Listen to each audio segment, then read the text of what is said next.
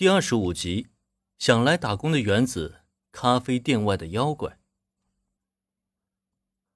哦，很不错，小兰这身女仆装啊，非常适合她。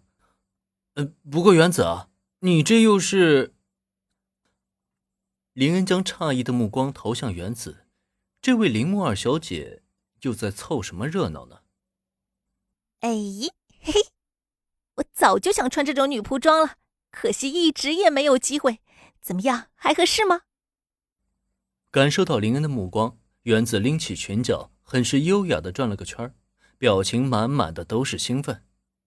眼前这位可不是寻常的豪门千金啊，不，准确的说呢，从她身上真是看不到一丝豪门千金的样子。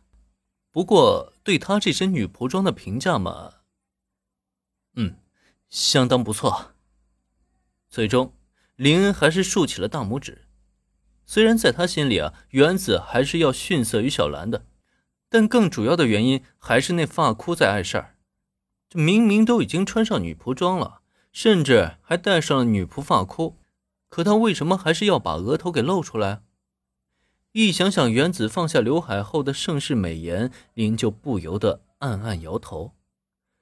这妹子颜值是挺高，可这审美啊……是真的没救了。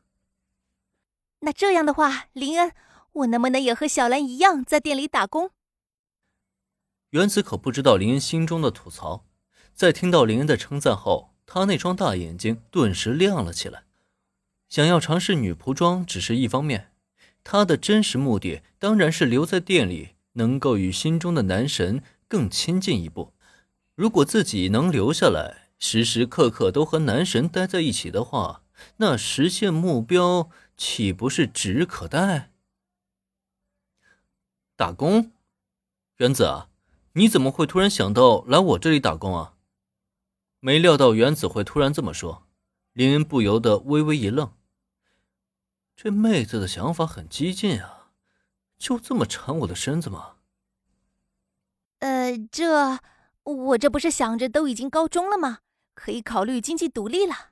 如果能打工赚到零花钱的话，爸爸妈妈也一定会为我感到骄傲的吧。原子当然就是缠林恩的身子，但这种实话他敢说吗？至于装穷打工这件事儿，就更别提了。瞒得过一时，瞒不过一世。随着大家的了解加深，林恩肯定会知道他铃木家二小姐的身份。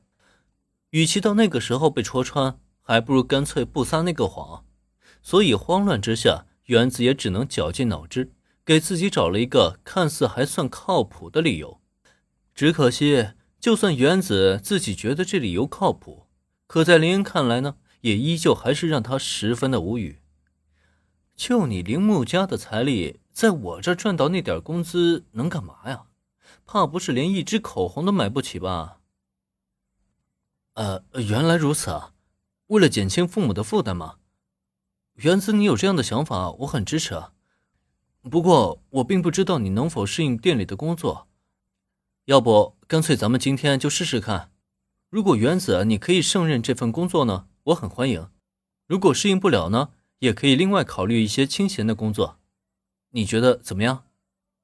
从本心来讲呢，林是不太想让原子来店里打工的，有他和小兰就足够了，再加个原子来当电灯泡吗？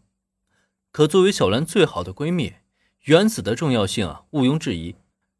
林不仅不能得罪她，反而还要将她的好感度啊维持在一个较高的层次。